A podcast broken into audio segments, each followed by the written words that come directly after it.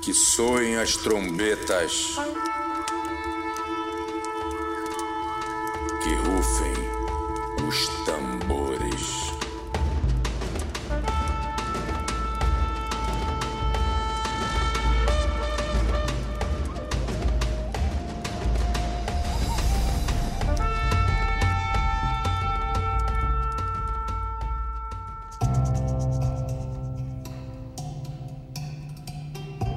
Oi, aqui é o Steven Gen e esse é o podcast Que Soem as Trombetas.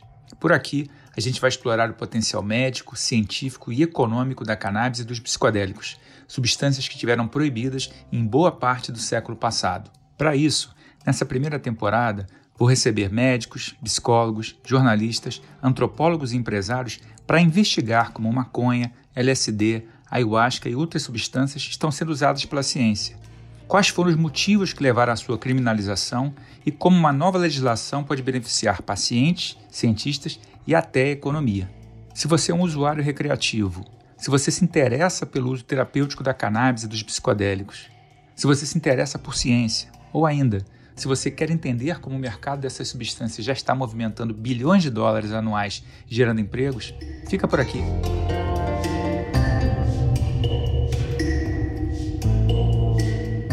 Antes da gente continuar, um aviso. O conteúdo desse podcast tem um caráter estritamente informativo e pode ser contraindicado em algumas circunstâncias.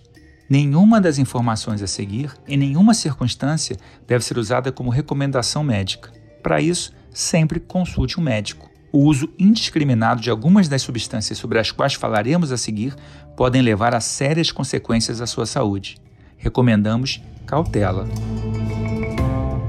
Nesse episódio, vamos falar sobre a pesquisa com psicodélicos no Brasil e no mundo. Vamos começar recebendo Urus Laban, que é especialista na síntese de compostos químicos, incluindo substâncias psicodélicas. Urus fez o doutorado na Purdue University, nos Estados Unidos, onde David Nichols liderou um dos laboratórios que abriram caminho para a moderna pesquisa com psicodélicos. E depois fez seu trabalho de pós-doutorado na UFRJ. Urus, seja bem-vindo. Obrigado. Vou começar já, lá, já com uma pergunta para você de como é que foi trabalhar com as substâncias psicodélicas, digamos assim, um pouco antes até da própria renascença psicodélica, né? E da onde veio o teu interesse por essa área de pesquisa? Quando eu tinha cinco anos, no pré-escolar, a professora nos perguntou Crianças, o que, que vocês querem fazer na vida? Então, as respostas eram médico, arquiteta, cantora, jogador de futebol, claro. Eu respondia que queria ser um explorador. Eu li todos os livros de Gilles Verne, Kipling, Mundo Perdido no Brasil. Sempre foi fascinado pela natureza. Nasci na África, morei dois anos no mato na Venezuela. Tinha o Atlas russo de um metro por 70, que era maior que eu, e aí ficava olhando Brasil, Mato Grosso, Pantanal, aquelas áreas verdes.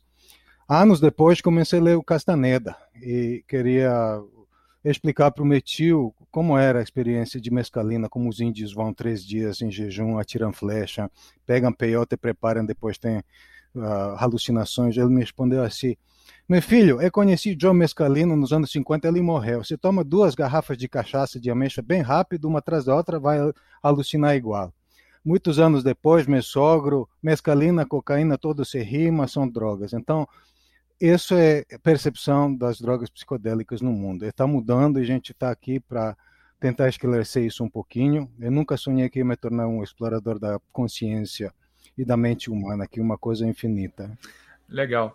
E quer dizer, é difícil falar de síntese de psicodélicos, que é o que você trabalha, e não pensar no Alexander Sasha Shulgin, né? Exatamente. Foi um livro dele que te apresentou a pesquisa com psicodélicos, não foi? Foi, foi. Como é que você vê a importância do Shulgin na sua vida profissional? Sasha é um pioneiro, uma, uma inspiração interna. E Pikal é Bíblia dos psicodélicos. Depois veio Tikal, que é Novo Testamento, mas ah, até hoje tenho esses dois livros quando preciso sintetizar uma nova substância, sempre olho, vejo duração, potência, como são os efeitos nos humanos. Então ele foi o primeiro que começou a experimentar com essa substância, ele pegou mescalina, 3, 4, 5 trimetóxico, começou a mudar os metóxis, descobriu 2CB e se administrava um, dois, três miligramas no finais de semana ele, ele convidava os amigos e com a esposa tomava essas coisas, só queria que eles deixassem um relatório. Então foi uma coisa super importante que hoje a gente, a, a, quando administra novas substâncias, a gente testa nos ratos. E existe uma mutação no serina 242, na serotonina 2A, que é diferente no rato e humano. Então, que rato gosta talvez não seria muito ativo no humano. Então, o que nos deixou são 300 ou 400 moléculas que ele testou em vivo provou e explica tudo que, que realmente hoje ninguém nos pode de, de, falar sobre isso. Né? Legal. Você teve contato próximo também com outro cientista pioneiro da retomada dos psicodélicos, que é o David Nichols. Como é que foi trabalhar num laboratório que estuda psicodélicos nos Estados Unidos? Nichols foi meu mentor, fiz meu doutorado no Purdue e é basicamente o laboratório dele foi uma meca verdadeira de pesquisa psicodélica por mais de 30 anos. Foi um cara que fez muita coisa no campo serotonina, dopamina. Estou sempre grato de aprender minha arte lá. A gente continua amigos. Ah, quando namorava com minha esposa, ela me visitava no laboratório brasileira. Ele sempre me pirraçava: "Que essa mulher tão bonita está fazendo com você? Não, não entendo isso." Acho que ele ficou com ciúme e acabou se casando com brasileira, também uma mineira. e quando estava fazendo pós-doc, eh, convidei ele para fazer uma palestra. A gente foi no Corcovado, no, no Jardim Botânico, no samba, ele tocou uma gaita, muito bom. Então, o Rio de Janeiro tem uma, uma vibração astral com psicodélicos. Ele estava aí, Shulgin estava aí no começo do TICA, ele foi no FRJ para ensinar a galera a sintetizar MDMA e fala que papel alumínio era bem mais fino, então reações aqueciam, tinha problema com isso. Também fala como ele detesta o samba e forró, discordo com ele. Mas talvez a gente um dia faz um, você está lá, vamos fazer um instituto, pelo menos começar para administrar essas substâncias de gente que são pacientes terminal, para diminuir o sofrimento, pelo menos isso. Depois vai rolar mais. Legal. Conta um pouquinho para a gente como é que é justamente esse trabalho de síntese de novas moléculas, né? A gente estava contando um pouquinho da história do Sasha, contando a história da, da, da, tua experiência com David Nichols, mas como é que é no dia a dia você é, explorar esse universo de criar novas moléculas é, psicodélicas e como é que você vê o impacto dessa área para o próprio desenvolvimento né, da área de estudo de ciências psicodélicas? Bom, o processo chama Drug Discovery, descobrimento das novas drogas. Você gosta de começar com modelagem molecular. Então, eu boto o receptor tridimensional de serotonina 2A e tento de fazer docking das moléculas que quero sintetizar. Então, eu olho o sítio ativo, olho aminoácido por aminoácido, átomo por átomo, que tipo de ligação existe, hidrofóbica, hidrofílica, hydrogen bond, pi-pi stacking, tudo isso. No final, o computador te dá um número. Se esse número negativo e alto significa que é uma molécula que tem vai ter atividade boa e vai se ligar. Segunda parte é síntese, que é mais importante. E Nichols sempre dizia: o bom químico não é aquele que sintetiza as moléculas, é ele que manda o experimental para os outros repetirem. Então é meu orgulho que toda a minha síntese funciona. E uh, LSD, psilocina, análogos, essas substâncias são semi-estáveis, então eles degradam a presença do ar, são antioxidantes a, a, degrada na presença da luz, então tem que sintetizá-la fora da luz, muito rápido, cristalizar, são os truques do, da, da, cozinha que eu aprendi lá. Quando a gente sintetiza a molécula, a gente manda para o receptor binding, ligações nos receptores, para ver potência e eficácia. Então, se a gente tem um candidato bom, a gente procede, se não, a gente manda para os químicos, diz melhora isso, bota um metil, etil, por exemplo, síntese do LSD a gente costuma dizer metil, etil, propil, butil, inútil. Então tem que ter a, a, o tamanho certo. Quando a gente termina essa primeira parte, a gente manda para in vivo testing. Então a gente manda para os ratos e testa no head twitch. Head twitch é o movimento da cabeça que os ratos respondem quando estão Uh, quando uma substância agonista no 2A é administrada, e depois é um, um teste quantificativo e para ver a qualidade da droga a gente faz drug discrimination. Então, a gente entrena os ratos para nos dizer essa droga mais como LSD, psilocibina, anfetamina, MDMA, coisas assim. Se passa tudo isso, então a gente manda no PK, farmacocinética, toxicologia, ver se droga penetra no cérebro, se tem se é lipofílica, se não é, também a gente tem que voltar a fazer alterações, ver se é tóxica, genotóxica, o que, é que faz no fígado, se afeta o coração, hair, muita coisa. Aí daí entra no, no preclinical trials, fase 1, fase 2, fase 3. Mas eu espero que a gente tá, já passamos essa primeira parte, é uma molécula que eu estava trabalhando no meu doutorado, agora estamos redescobrindo que pode ser uma coisa muito útil.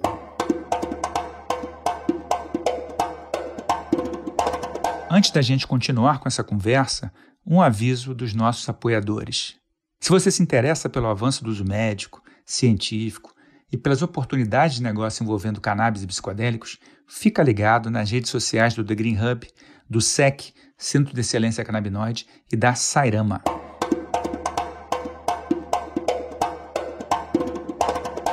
Bom, agora que a gente fez esse panorama sobre a síntese química de psicodélicos, vamos receber na conversa o neurocientista Siddhartha Ribeiro, professor titular e vice-diretor do Instituto do Cérebro da Universidade Federal do Rio Grande do Norte e um dos principais nomes da pesquisa com psicodélicos no Brasil. Siddhartha é autor de mais de 100 artigos científicos e de cinco livros de divulgação científica e ficção. O último deles, lançado em 2019, O Oráculo da Noite, A História e a Ciência do Sonho. Além disso, Siddhartha é um querido amigo e é muito bom recebê-lo aqui no nosso podcast também. Siddhartha, seja bem-vindo. Muito bom estar com vocês aqui, Stevens, Urros, prazer. Prazer. Maravilha. Então, a primeira pergunta para você é a seguinte: quer dizer, a pesquisa com psicodélicos ela é bastante focada hoje na questão do tratamento, né, do tratamento psiquiátrico, no tratamento de transtornos é, mentais. Mas existem estudos, né, cada vez mais, que olham também para uns aspectos não terapêuticos, mais associados à criatividade, a sonho. Né? Até saiu um artigo, né, quem estava trocando WhatsApp esses dias, né, sobre criatividade e psilocibina. Como é que você está vendo essa, essa área né, de pesquisa com psicodélicos que vai mais na direção do, do bem-estar ou de uma direção mais de, de uma alteração uh, ligada à criatividade, a sonhos? Bom, Stevens, é, a gente está passando, na verdade, pela, pela terceira descoberta das mesmas coisas, né? Tradicionalmente, ancestralmente, entre os povos originários, é, entre os xamãs siberianos, os aborígenes australianos, os, os pajés Yanomami, é, eles já sabem há muito tempo que as substâncias psicodélicas são terapêuticas, mas é, elas são, é, elas fazem parte da vida das pessoas. Elas não estão apenas ligadas à doença, elas estão ligadas à vida, ao prazer da vida, à possibilidade de, de criar é, novas soluções, obter nomes, canções, é, e, e conhecimento sobre o, o mundo é, no, no, sentido mais amplo. Depois isso foi redescoberto pela cultura eurocêntrica, pela academia, digamos assim, pela ciência, é, no século XX. Né? Entre os anos 40 e 60, houve uma grande redescoberta, digamos assim, o homem branco descobriu aquilo que o indígena já sabia.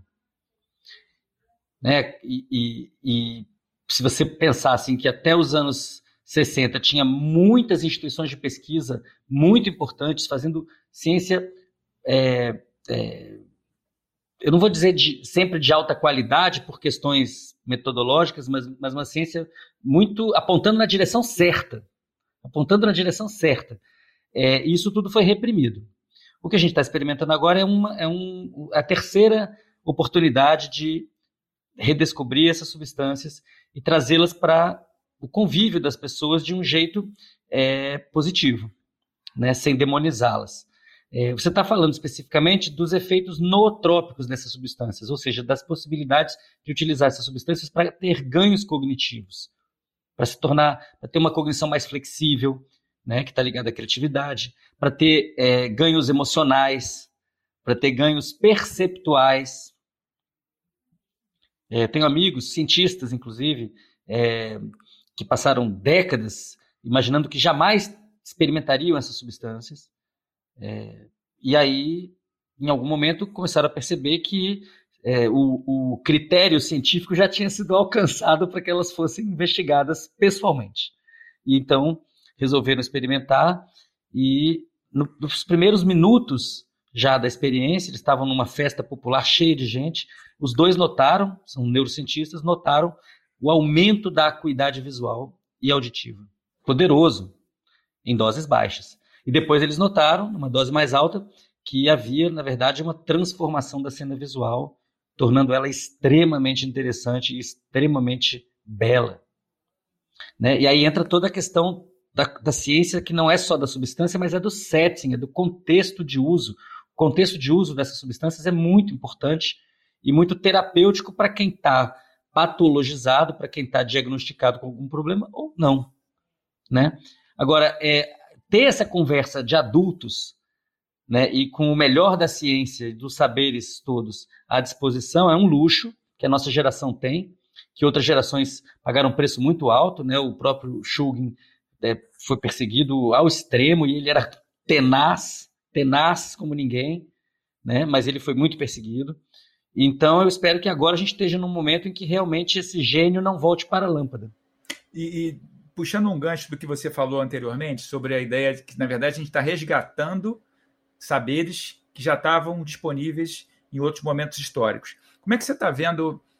A academia está respeitando esse esse resgate? Ela, ela tem essa percepção? Em outras palavras, ela bebe o suficiente dessa fonte original dos saberes?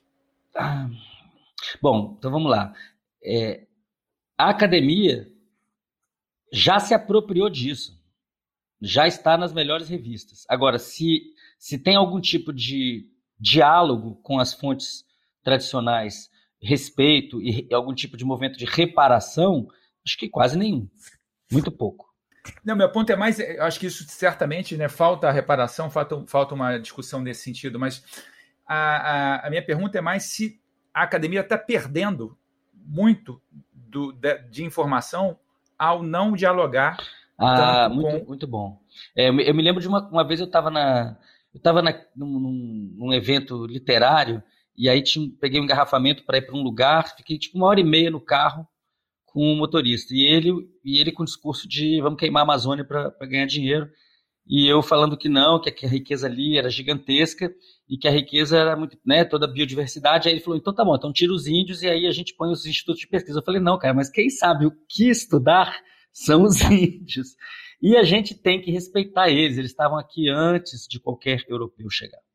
Né? É a questão do marco temporal, por exemplo, que está em discussão em Brasília. Né? O Brasil não começa em 1988. O Brasil começa muito antes de Pedro Álvares Cabral. Então, a gente tem que respeitá-los e tem que entender que o que nós sabemos é diferente do que eles sabem, mas o que eles sabem é igualmente valioso. É, acho que esse movimento na, na, na renascença psicodélica ele tem viés de alta. Viés de alta. Eu não acho que a gente está nem próximo de ter um relacionamento respeitoso de duas mãos como deveria, mas eu acho que tem viés de alta porque a gente tem um aumento da consciência da necessidade desse tipo de diálogo. Dentro, mais uma vez, dessa mesma linha, né, do, do, de um diálogo maior, tem uma, uma tendência também na, na academia, alguns institutos de pesquisa, de isolar as substâncias, né, de buscar o efeito das substâncias de uma maneira mais isolada. Como é que você vê, inclusive propondo que ah, alguns dos efeitos psicodélicos poderiam ser não alucinógenos, né, dentro daquela ideia dos psicoplastógenos. Como é que você vê isso? Né? Eu estou tentando insistir nessa mesma linha de raciocínio, porque eu acho importante a gente poder discutir né? e, e poder quase como se fosse ter acesso a informações, né? a, a, a livros, é, não necessariamente livros impressos, mas a, a, uma história que pode estar represada por conta dessa falta de, de comunicação e de uma estratégia que muitas vezes pode não ser das melhores. Então, a, a pergunta é, né, refraseando, é, pensando especificamente, ou como exemplo, no caso da, da ayahuasca, né, que a gente sabe que tem um efeito comitiva grande, essa, essa ideia de ficar buscando os princípios ativos, testando eles separadamente, ela, como é que você vê isso em comparação com o uso mais em cima da, de, de misturas ancestrais? Tá, eu acho que então vamos separar em duas questões aqui importantes. A primeira questão, que eu acho que é a principal que você está levantando, é se na terapêutica ou no uso ritual é, é, será importante ou é importante saber exatamente a dose ou exatamente quais são os constituintes. É, eu acho que a gente tá, a cultura humana ela é, ela é vasta. A gente tem que ter a cabeça aberta para tudo, né? É, vamos pensar numa terapêutica específica. A pessoa tem um certo tipo de câncer. Para esse tipo de câncer, para essa pessoa, pode ser essencial que ela tenha apenas três moléculas e essas três muito bem em concentrações muito bem conhecidas de maneira estável. Isso deveria estar disponível, disponível no SUS planetário que a gente precisa construir? Sim. Agora, para a maior parte das pessoas, se ela tiver uma preparação que tem uma faixa de segurança de concentrações de moléculas, para a maior parte das condições aquilo vai funcionar. Exemplo, se você estiver fazendo uma viagem de, de barco, você pode tomar suco de laranja todo dia e você não vai ter escorbuto. Mas você não precisa saber quantos miligramas de vitamina C tinha ali. Você vai tomar um copo ou dois copos. Cafeína, mesma coisa, no café da manhã. Então, no caso das substâncias psicodélicas, no caso da ayahuasca, são duas plantas, são um monte de substâncias diferentes, e evidentemente, dependendo da maneira como o feitio é feito, os resultados são diferentes. Agora, isso quer dizer que não haja, que não haja valor científico em pesquisar o efeito do NN-DMT separado da armina, separado da armalina, depois estudar eles 2 a 2, depois 3 a 3. Eu acho que essa pergunta é válida, cientificamente válida, sempre. Agora, é óbvio, aí se a gente pensar um pouco nos, na complexidade dos canabinoides, se a gente pensar fora um pouco dos psicodélicos clássicos e pensar na maconha, são tantas substâncias, se a gente considerar canabinoides, terpenos, flavonoides, que o projeto bottom-up, né, o projeto de você sair das moléculas isoladas e começar a ver todas as combinações possíveis, ele tem um problema de explosão combinatorial. Então, é, é, é, aí, assim, aí, aí a questão científica continua válida e tem que perguntar se ela é viável, se tem recursos, se tem, enfim, etc. Mas, mas eu, o que eu acho que cientificamente todas elas são válidas. Agora, do ponto de vista terapêutico, gente, uma, uma, uma não pode impedir a outra. Então, se a pessoa quiser se tratar com óleo de, de cannabis ou se quiser tomar ayahuasca, ela tem que ter essa possibilidade de não ser obrigada a comprar armalina, DMT, enfim, tomar isso em, em formato de farmayahuasca, né, como chama. Perfeito. Vou puxar o Urus aqui para a conversa de novo, para perguntar se na, na, tua experiência né, de síntese de novas moléculas, o quanto você leva em consideração das misturas ou das combinações ancestrais, quando você está pensando em outras, em outras moléculas, em novas moléculas. Na indústria farmacêutica, você quer fazer um fármaco só. Então, não tem mistura, não tem harmalina, nada, nada disso. Agora estou vou dizer off the record, estou tentando fazer uma, umas, uns dímeros das duas drogas que ambas são psicoativas e vamos ver fazer um prodrug disso. Então, mas ninguém está fazendo isso. A indústria farmacêutica fazer um composto, patentear e vender, entendeu? Que, que vai ter toda toda uh, toda, a ação psicoterapêutica como como mistura da ayahuasca ou psilocibina. Assim que se faz. Perfeito. Bom, vou, vou puxar agora os dados né, do, do, relatório recente da OMS, que aponta que no Brasil a gente tem aí pelo menos 11 milhões e 500 mil pessoas sofrendo de depressão e mais quase 20 milhões com ansiedade. E os números devem piorar por conta da, da pandemia de Covid. Né? Quais são os desafios, mas também as oportunidades para pesquisa com psicodélicos nesse quadro aí que tem que está se traçando? A gente está passando por um, um período difícil, os últimos dois anos, de um estresse crônico, quarentena, máscara, assistindo televisão, e esse estresse crônico causa neurodegeneração.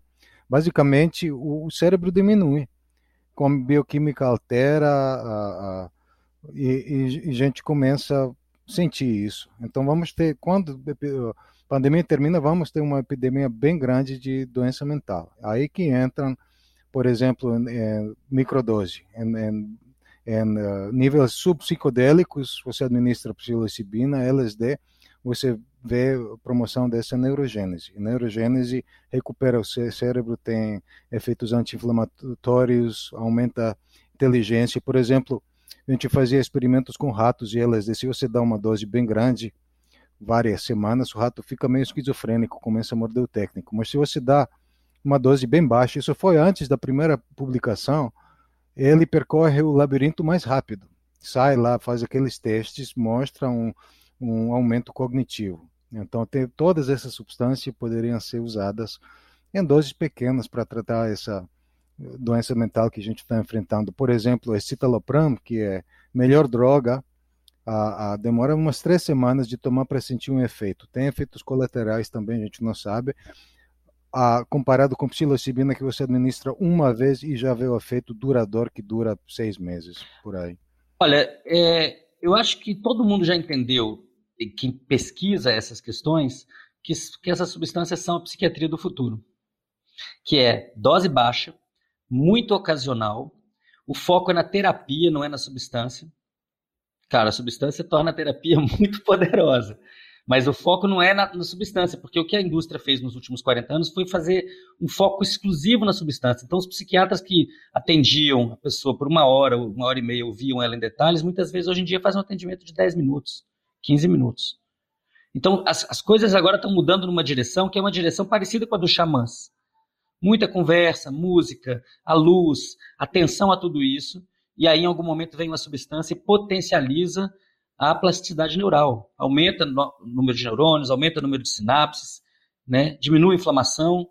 Né? Você poderia dizer, está rejuvenescendo a pessoa. DMA, DMA, né? é um DMA Network também, resets the brain. Faz, reorganiza a rede de modo padrão. Exatamente. Então, é, a gente está falando de uma psiquiatria do futuro. Uhum. Né? Eu, eu, é, é, Para mim é evidente que a maconha medicinal por um lado e os psicodélicos é, clássicos por outro são uma revolução não só na psiquiatria, mas em muitas áreas da, da, da, da medicina.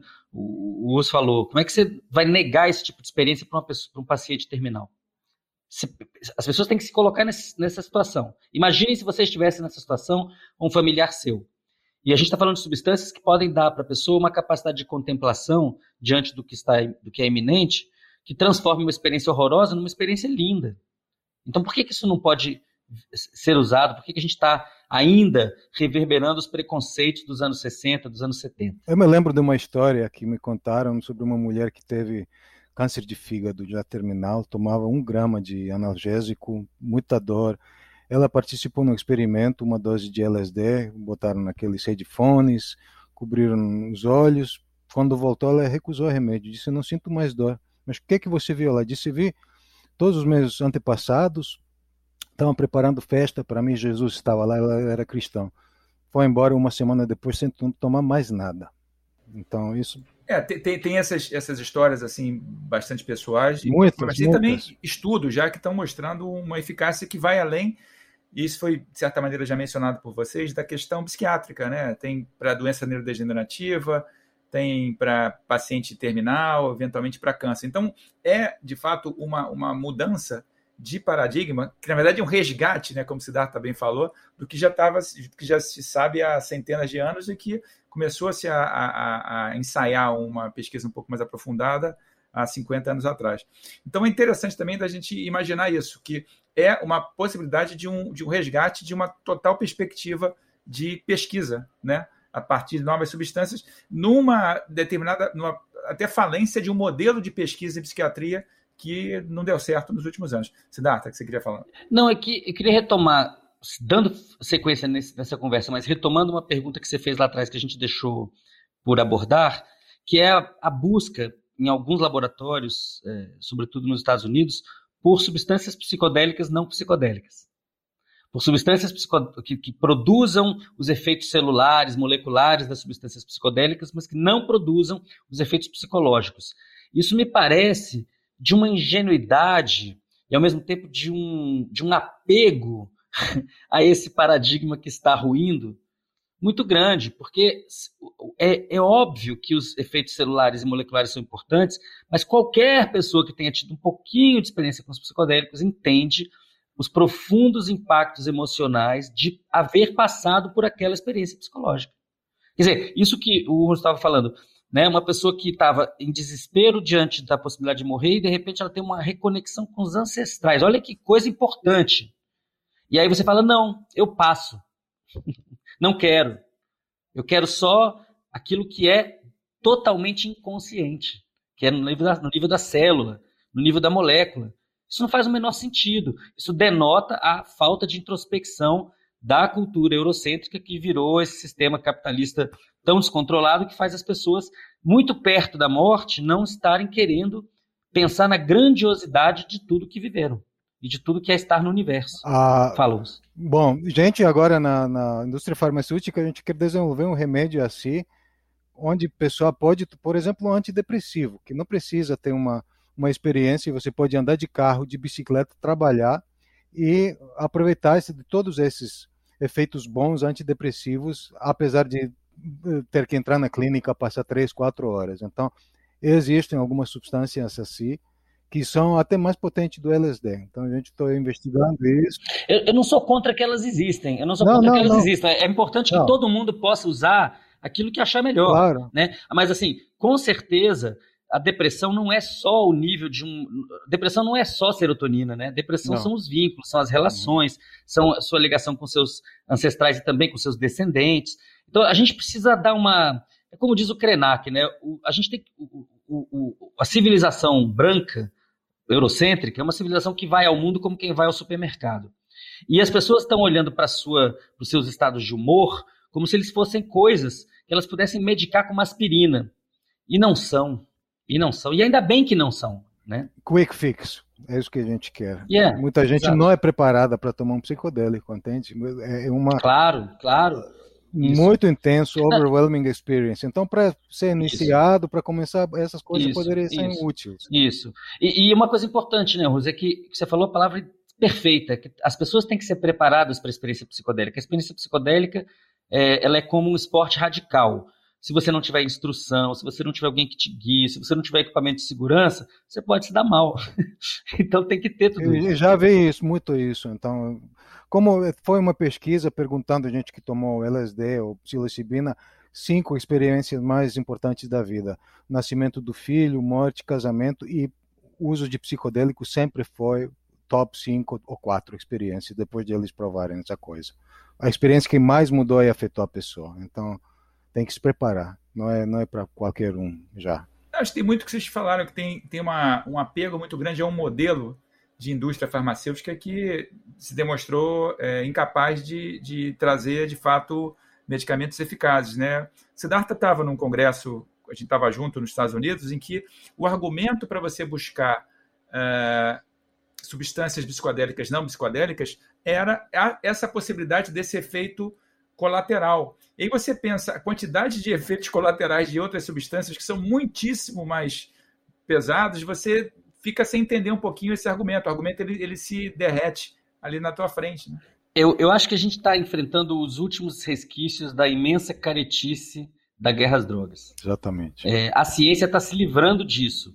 Mas ainda tem gente querendo financiar isso e, portanto, a ciência, isso, a ciência vai continuar envolvida com isso. Mas tudo bem, tudo bem. O que é importante é que não exista repressão a nenhuma avenida de investigação científica. Falando em, então nessa é, expectativa, perspectiva de, de, de, não repressão e de liberdade é, ética, né, da pesquisa com psicodélicos, como é que vocês estão, como é que vocês vislumbram o futuro da pesquisa com psicodélicos no Brasil e no mundo dentro do contexto do momento que a gente está vivendo? Bom, acho que está indo muito, muito rápido. É, foi totalmente despreparado. Nunca pensei que ia trabalhar nesse campo quando estava estudando. Meu pai queria que fosse médico, minha mãe vai nas artes. Não, eu tenho que fazer isso. Essa é a coisa mais importante no mundo. Depois dá-se o resto. E agora, últimos dois, três anos, quando eu vi a quantidade das empresas de investimento a, a, nessa área, foi realmente surpreendido, porque tem um grande interesse financeiro, um campo muito promissor e acho que psicodélicos têm valor infinito na medicina. Infelizmente, há 50 anos que dura a proibição da, dos psicodélicos, foi Timothy Leary que começou a administrar LSD e deu tudo errado. Ele fez um grande desserviço para a gente. Até Albert Hoffman fala, fala disso. Só agora a gente está aos pouquinhos abrindo as portas. E e psicodélicos são ferramentas ideal de, de estudar o cérebro humano, que é o mistério maior que a gente tem na ciência. Eu penso mesmo. É... Desde que eu comecei a estudar o cérebro, eu sabia que eu precisava estudar psicodélicos, exatamente por essa, por essa é, consciência de que eles são a, a, a classe de substâncias que mais claramente vão modular os estados que a gente quer entender e que a gente entende ainda tão mal. A gente ainda sabe muito pouco. A gente está muito, muito longe de entender é, a consciência como a gente entende a função renal, a função hepática, a função cardíaca. É, mas a gente pode estar tá há poucos anos de fazer isso, porque conceitualmente pode estar tá longe, mas a pesquisa está avançando muito rápido. Tá, tá. Né? E, e, é uma revolução mesmo, uma, é um frisson. Eu me lembro que a, quando eu comecei a ir nos congressos científicos sobre isso nos Estados Unidos, esses congressos, eu sempre conto essa historinha, eles pareciam um encontro de personagens do Tolkien. tinha um, um, pouco de cientistas e muito, muita gente hippie, engraçada, interessante, é, e era uma coisa, uma feira cultural. Isso em 2013. Em 2017, estava lá o Thomas Insel, o chefe da psiquiatria dos Estados Unidos, estavam lá todas as grandes fundações, estavam lá os documentaristas, estava então assim foi uma mudança e os cientistas que estavam lá eram os do mais alto nível. É isso que, que as pessoas que não fazem é, ou acompanham essa ciência psicodélica é, tem que perceber é que está indo muito rápido mesmo. Em menos de cinco anos, o ambiente mudou completamente. Há, há 20 anos atrás ou 15 anos atrás, estudar psicodélicos era deletério para a carreira da, do cientista. É isso que Nicole sempre fala. Hoje em dia é ótimo. Eu consegui fazer minha carreira, sempre me dizia não entra aí, não vai lá. Ele conseguiu porque ele manteve o perfil bem baixo. E Shulgin foi outra coisa, depois de publicar artigo, todo mundo foi em cima dele. Ele, no, no, no ele menciona um professor de uma cidade pequena na Indiana, nem botou um nome, que Nichols não queria ser mencionado, mas você tem que saber que todo aquele experimental no dois livros foi escrito no nosso, nosso laboratório. Todas as moléculas foi passado lá, foi tudo foi feito lá.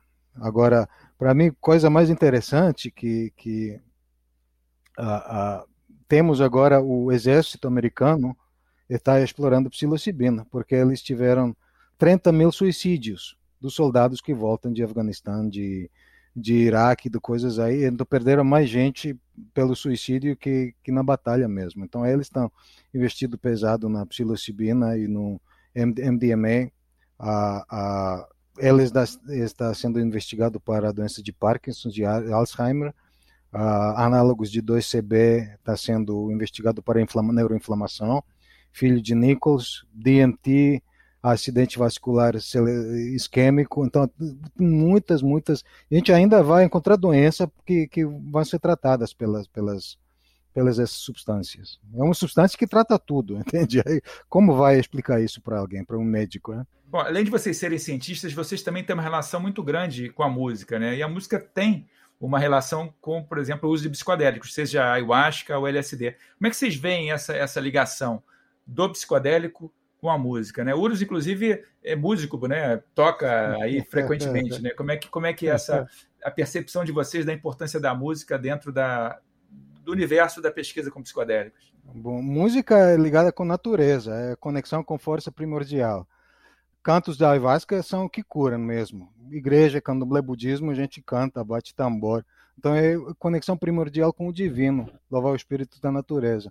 Então todos os pesquisadores de psicodélicos são músicos. Shogin tocava viola, sempre de sandália, Nikos toca gaita muito bem, os instrumentos de sopro. Você cai no bongô, eu toco percussão, cuíca. Mas se você pensa sobre uma substância que mais influenciou a música, cultura popular e a arte nesse século passado foi LSD. Em 65, John Riley botou uh, LSD no, no, café de John Lennon e Ringo Starr, sem dizer nada. Eles entraram no elevador, teve uma luz vermelha piscando, eles pensaram que teve um incêndio. Depois sentaram na mesa, a mesa andava no outro universo. Então começou tudo, Flower Power, Monterey Festival e, e como Liz Craig dizia, only music can save the people. Excelente. E Shugin dizia a mesma coisa sobre psicodélicos e eu concordo com os dois. É, eu, eu adoro música, estou sempre com música, adoro tocar música, adoro atabaque, adoro berimbau. É, é óbvio, né, que estava até revendo alguma literatura, musicoterapia tem efeitos positivos demais é, em pacientes é, cardíacos, em, em mães de bebês prematuros. É, a, gente tá, a gente tem que redescobrir esses conhecimentos que dizem respeito é, às tradições e que, tem, que dão essa conexão com o divino, como, como o Russo falou muito bem, porque nós não somos só isso, gente acumuladora de coisas e de dinheiro. Nós somos isso também, só que a gente está tão só nisso que as pessoas estão se desconectando do que realmente interessa, que é o que nossos ancestrais praticaram por inúmeras gerações, e agora, nessa confusão que é a explosão do capitalismo, a explosão da ciência, tudo junto, a gente está desconectado, a música reconecta. E a música, na experiência psicodélica, transforma ela nas coisas mais maravilhosas que uma pessoa pode experimentar e, como o Russo falou muito bem, na natureza, né? É uma conexão profunda com a natureza.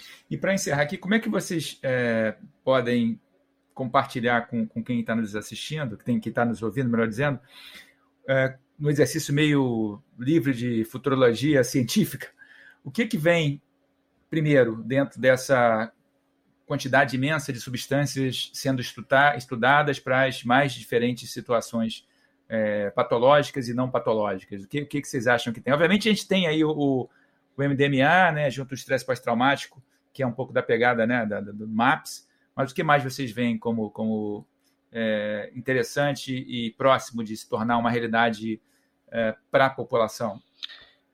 Stevens, eu, uma coisa que eu tenho pensado a gente já conversou um pouco sobre isso, é que tem uma, uma combinação a ser feita entre você estar com a plasticidade muito aumentada, ou seja, sob efeito de um psicodélico, e ao mesmo tempo você fazer um, um neurofeedback que te permita, em tempo real, visualizar a atividade do, do seu cérebro.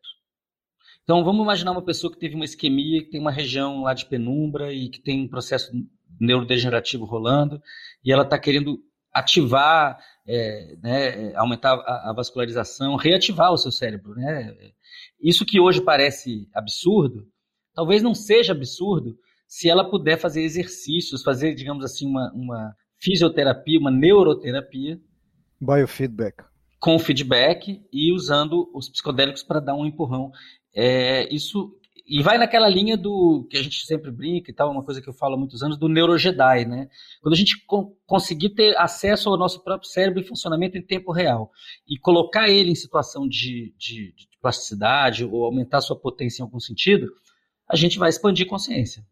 Né? Eu acho que esse é um caminho de expansão de consciência. Maravilha.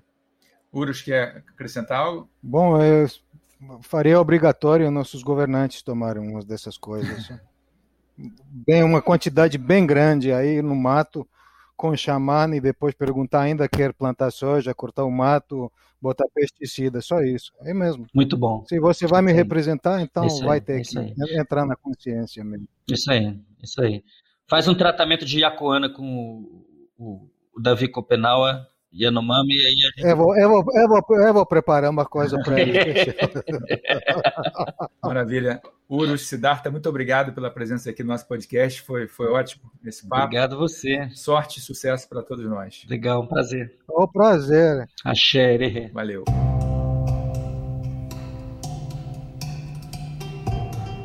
A gente fica por aqui com mais um episódio do Que Soem as Trombetas. Se você gostou do nosso conteúdo, Compartilhe com seus amigos e com as pessoas que você acha que podem se interessar. E claro, se você se interessa pelo avanço do uso médico, científico e pelas oportunidades de negócio envolvendo cannabis e psicodélicos, fica ligado nas redes sociais do The Green Hub, do SEC, Centro de Excelência Cannabinoide, e da Sairama. Até a próxima temporada.